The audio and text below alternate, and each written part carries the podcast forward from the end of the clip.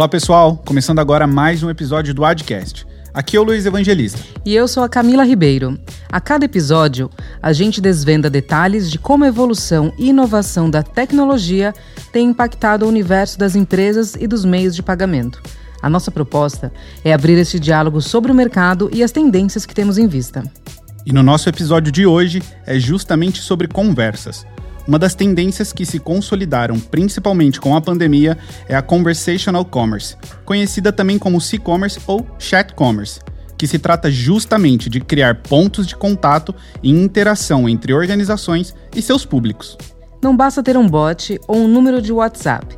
É preciso ter um fluxo bem definido e uma equipe preparada para atender com agilidade, sem perder o contato humano e oferecer uma experiência positiva para o cliente.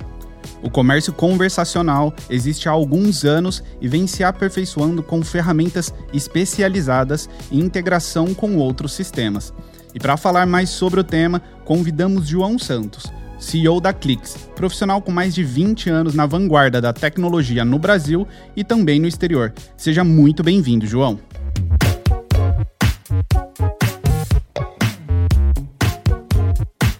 Muito obrigado, Camila. Obrigado, Luiz.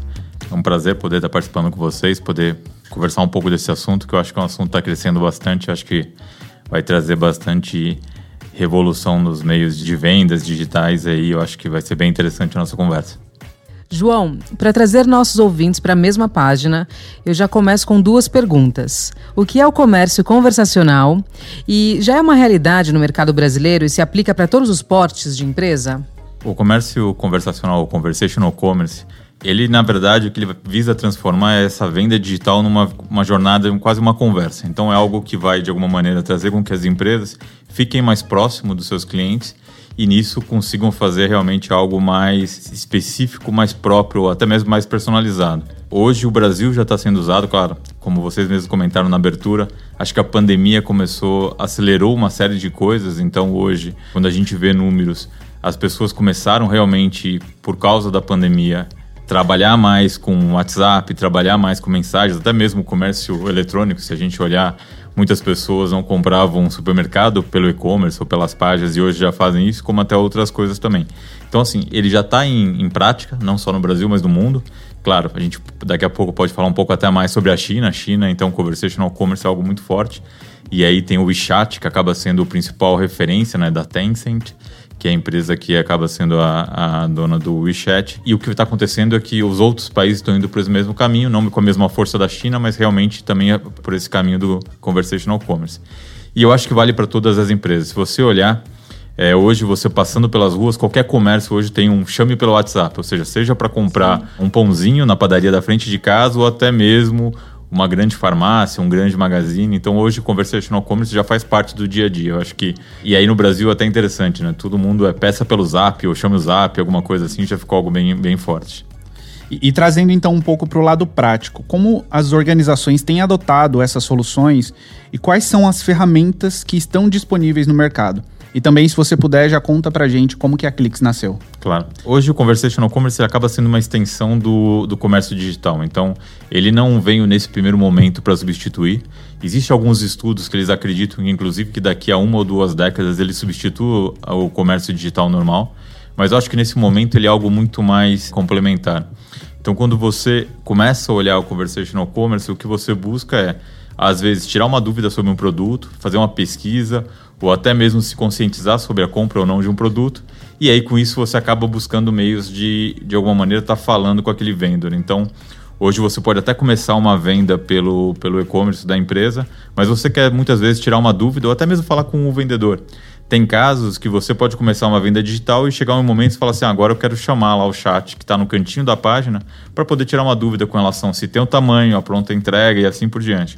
Então, essa é uma forma que ele acaba sendo complementar ao, ao comércio digital. É, nós da Clix, o que fizemos? A gente trabalhou muito nessa parte de complementar. Então, a gente hoje não tem uma ferramenta de e-commerce, na verdade, a gente está conectado com as maiores do mercado, como Vtex, Magento, Nuvem Shopping, tudo isso, e a gente cria esse canal adicional. Então, a vantagem é eu me conecto a todos esses players de mercado e nesse momento a gente acaba fazendo com que você tenha mais canais. E aí, quando a gente fala de mais canais, eu estou falando do, da mensageria, que, claro, o WhatsApp no Brasil é o ponto principal, né, com 96%, 98%. Mas também tem o live chat, que é uma coisa que está vindo forte, também é uma tendência que veio da China. Tem a parte também dos assistentes de voz, então quando a gente fala do, da Alexia e dos demais, assim, daqui a pouco a gente vai começar a falar, Alexia, preciso comprar tal coisa, e ela vai te auxiliar em tudo isso.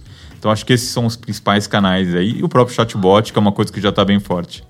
E vocês na ferramenta ali tem uma adaptação de linguagem para cada uma das, das, plataformas que você oferece o seu produto, a sua solução? Sem dúvida.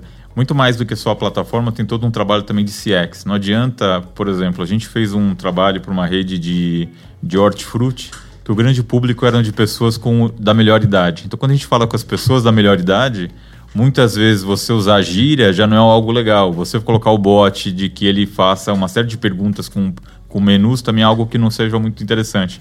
Então, nesse caso específico, como eram pessoas da melhor idade, a gente deu a opção, por exemplo, da pessoa gravar no WhatsApp o que ela queria, ou seja, ah, eu queria 12 ovos, 3 batatas, uma cenoura, e a partir disso a gente transformava num pedido. Então, de alguma maneira, o que a gente faz é criar um gateway, e esse gateway você vai adaptar a cada persona. Então, se eu tenho uma persona da melhor idade, isso eu vou atendê-la de uma forma. Se eu tenho uma outra pessoa que é algo mais instantâneo, eu vou atender de outra maneira. Então acho que isso também te ajuda de alguma maneira a você personalizar o atendimento de acordo com cada, com a sua persona, com a cliente que você está atendendo. Que legal. Então isso daí é drogaria, o segmento que vocês atuaram? A gente tem clientes de drogaria também, mas esse caso específico era um cliente de hortifruti, hortifruti, é, produtos perecíveis, quase um supermercado. Em farmácias a gente tem feito bastante trabalho. E aí o interessante é porque farmácia já é uma coisa que você tem a quantidade de SKU aí, só deixando bem claro, SKU, a quantidade de itens que a pessoa tem para vender é muito grande, né? Então, é aquela história, eu posso pedir uma Novalgina e vai vir Novalgina, pode ser o composto, pode ser o nome específico, pode vir a marca.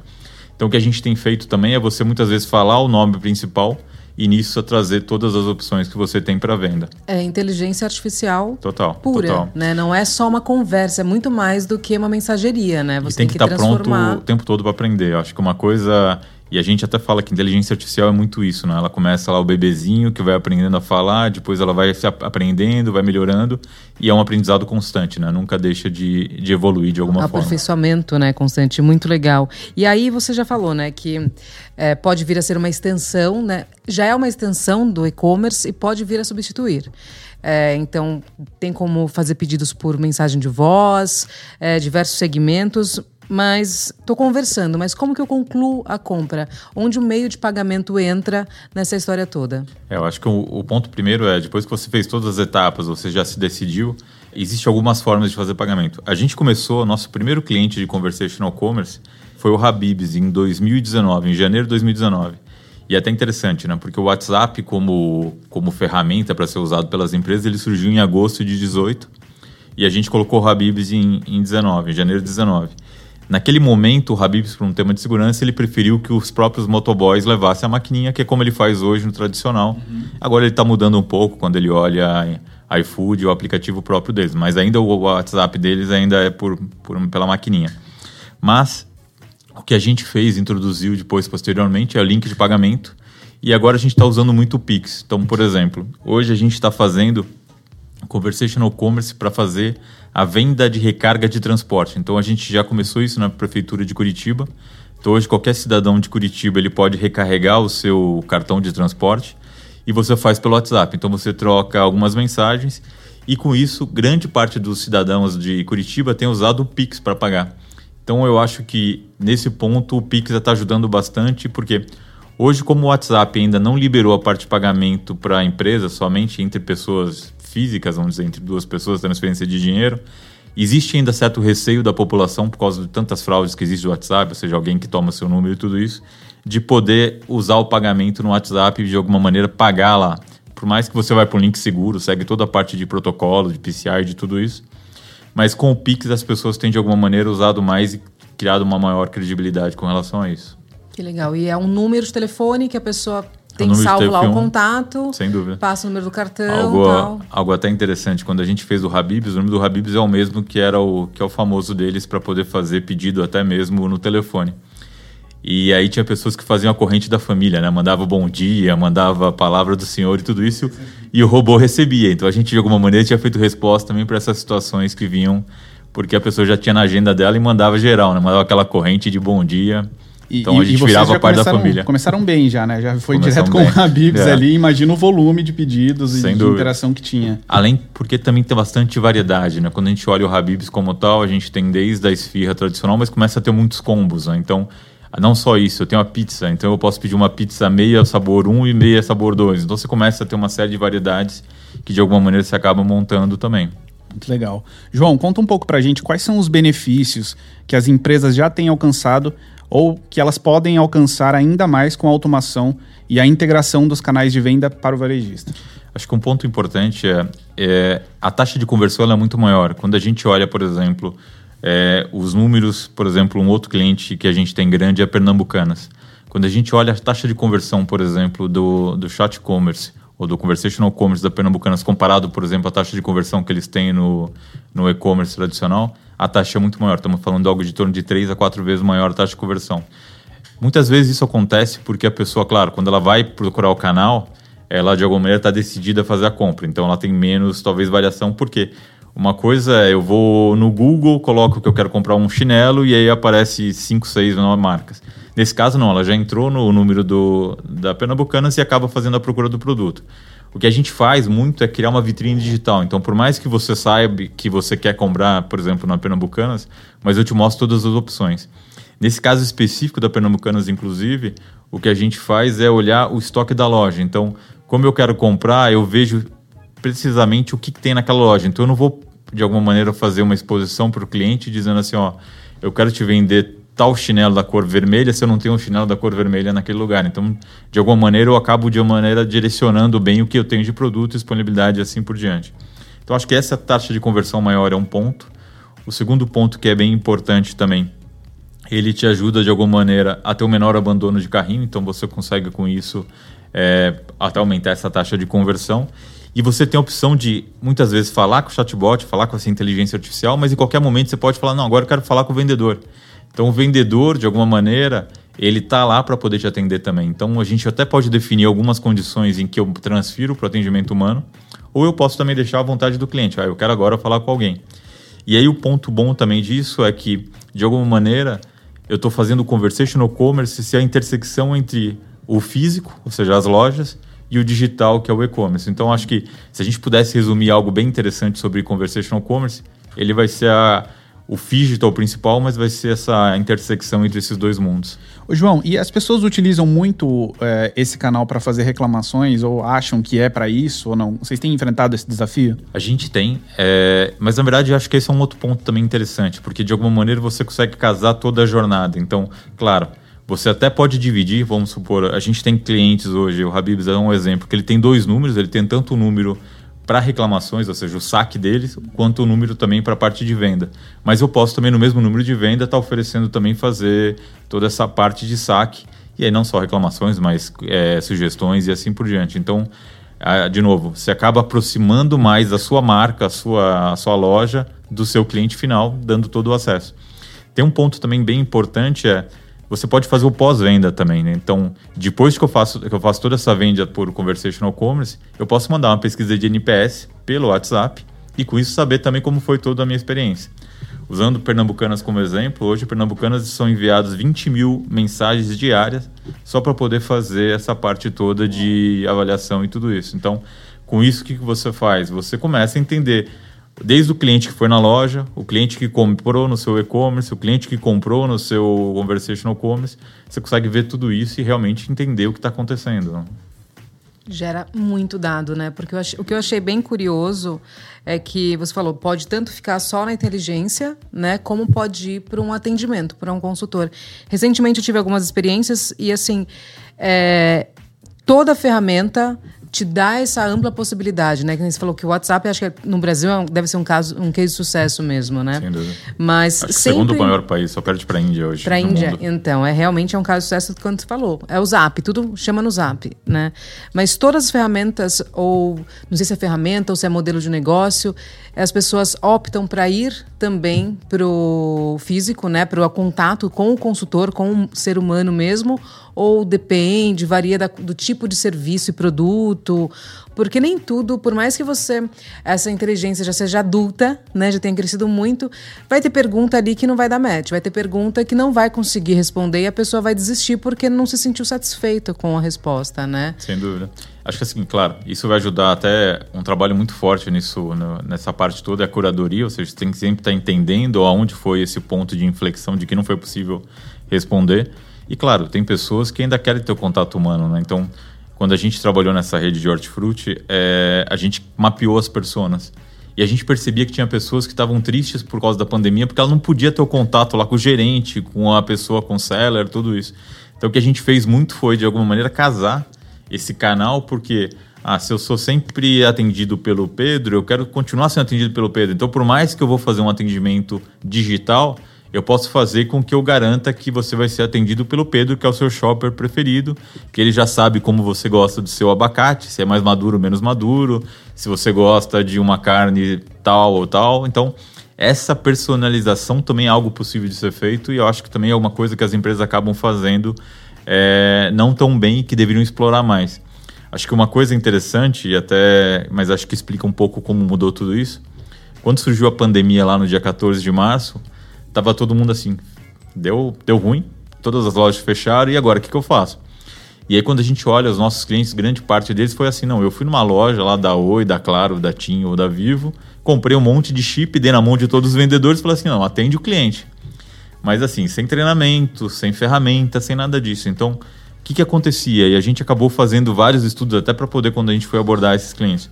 Muitas vezes você pedia um produto, a pessoa pegava o celular dela lá, assim, sem nenhum padrão de atendimento, sem uma forma de falar, erro de português e assim por diante. Ele ia lá na gôndola, tirava foto. Então você começava a fazer pergunta, tirava foto, então via uma foto torta, uma foto sem ângulo e, e, as, e fora os, os, vários erros. O que a gente tem feito e trabalhado muito é para criar re, realmente uma padronização. Então, a gente, como está conectado ao e-commerce, a gente acaba trazendo o mesmo padrão de fotos, a mesma forma de descrição dos produtos, você consegue de alguma maneira garantir estoque e assim por diante. Então, eu acho que a gente teve um processo inicial que foi o, o que deu para fazer, acho que não tem nem como reclamar muito, porque ninguém imaginava uma pandemia que está quase acabando, né? Felizmente. Mas e as pessoas tiveram que improvisar. Mas acho que nesse ponto agora que todo mundo está fazendo é revisitando esse papel todo e realmente de alguma maneira profissionalizando um pouco mais esse atendimento. Perfeito. E vocês atuam no mercado nacional, certo? Hoje a gente atua no mercado nacional. A gente tem uma representante na Colômbia, que também faz para alguns clientes lá na Colômbia. Mas hoje o nosso foco maior é o Brasil. E tem algum grande entrave para a implementação? Ou você acha que, de, por conta da pandemia, está todo mundo aberto, além de ter crescido muito a procura, né? Você vê algum entrave tecnológico ou cultural para implementar? Eu acho que como a forma do WhatsApp ele acaba sendo algo muito muito trabalhado. As pessoas hoje, eu, eu, sempre brinco que eu uso minha mãe como referência. Seja, minha mãe manda o WhatsApp. Hoje ela me pediu um para eu pedir um táxi para ela. Ela não conseguiu usar o aplicativo, mas conseguiu usar o WhatsApp para me pedir o táxi. Então, eu acho que as pessoas já estão mais familiarizadas. Então, mesmo lugares mais é, remotos do Brasil, por mais que a internet ainda não é tão boa, você consegue usar o WhatsApp como ferramenta. Então acho que esse é um ponto interessante que ajuda. Tem uma coisa também que eu acho que é interessante também dizer do Conversational Commerce. Esse é uma compra que você não precisa fazer tão concentrado. Então, você normalmente está no carro, está no ônibus, está em qualquer lugar, você está trocando mensagem, está mandando WhatsApp. E não necessariamente você quer resolver aquilo naquele momento. Então, por exemplo, ah, eu posso mandar para o vendedor, ah, eu gostaria de comprar um tênis. Você manda mensagem, vai fazer outra coisa, depois você volta, ele respondeu, ah, legal, gostei desse. Manda. Então é uma forma também de você fazer uma compra, não necessariamente naquele ponto tão imediata, tão naquele instante, e você poder fazer enquanto você está fazendo outras coisas. Talvez enquanto a gente está fazendo esse podcast, a gente pode continuar comprando, não precisa parar para poder estar tá respondendo as coisas. Não, legal é você falando disso. Eu me recordo de algumas interações que eu tive que eu só fui perceber que eu estava falando com um robô depois de muito tempo que eu já estava falando, assim. Então acho que robô recebe elogio cantado o tempo todo. Exato, Você precisa ver exatamente. o quanto eles recebem. exatamente. E aí eu tenho uma, uma dúvida sobre implementação, João. É, a gente está chegando aí né, no final do ano com a Black Friday. Como que funciona e qual a sua expectativa para a interação e integração do chat commerce no, no, na Black Friday esse ano? Como que funciona essa integração? A gente, na verdade, como a gente já está integrado com todos os e-commerces do, do mercado, os principais, então essa parte de integração, na verdade, a gente pega praticamente só a chave, a sua chave no e-commerce, conecta nisso e já acaba puxando as informações. Então fica muito simples de você colocar no ar o Conversation e-commerce se você já tem um e-commerce. Além disso, no nosso caso, a gente está lançando uma solução chamada Clicks One, que o ponto dela é trabalhar muito para o pequeno e médio. Então a ideia é que tanto o pequeno e médio que tem aquele WhatsApp Business já na ferramenta dele, que ele possa ter uma ampliação, porque hoje você já tem no WhatsApp Business o seu catálogo. Então você já tem como vender alguns produtos e tudo isso. O que a gente está fazendo é colocando mais variedades de catálogo, ao mesmo tempo dando essas opções agora de pagamento, como o Pix e o próprio cartão de crédito. E também a gente está pensando num outro negócio que não deixa de ser um conversational commerce, que é o médico, o dentista, o pet shop, que é poder fazer agendamento pelo WhatsApp ou pelo qualquer sistema de mensageria. Claro, a gente acaba falando do WhatsApp, WhatsApp porque é o mais usado, mas a gente também faz RCS, Apple Business Chat e assim vai, mas o WhatsApp acaba sendo mais forte. Então, qualquer pessoa vai poder de alguma maneira fazer o agendamento, seja para lavar o cachorro ou para ir no dentista, o que for, já fazer o agendamento direto pela mensageria e no final fazer o pagamento. Ou seja, você acaba de alguma maneira simplificando esse atendimento, garantindo que a pessoa depois vai estar indo atendendo e assim por diante.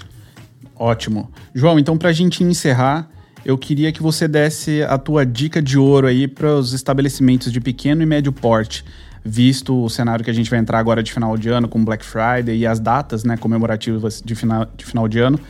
Qual que é a tua dica de ouro aí em relação ao chat commerce? Eu acho que tem uma coisa que é bem interessante que as, as empresas deveriam buscar, seja ela independente, pequena, média e grande, é casar a ferramenta do Conversational Commerce com live chat. Então, aquela história, o fato de você usar redes sociais para poder de alguma maneira promover o seu produto e ao mesmo tempo tá dando canal direto, você acaba criando algo muito mais próximo. Por exemplo, você falou de Black Friday, o ano passado, a nossa solução de Conversational Commerce estava casado com umas lives do Rodrigo Faro falando sobre os produtos, por exemplo, para pernambucanas. Então, com isso, toda vez que ele falava, elevava bastante o volume de vendas e assim por diante.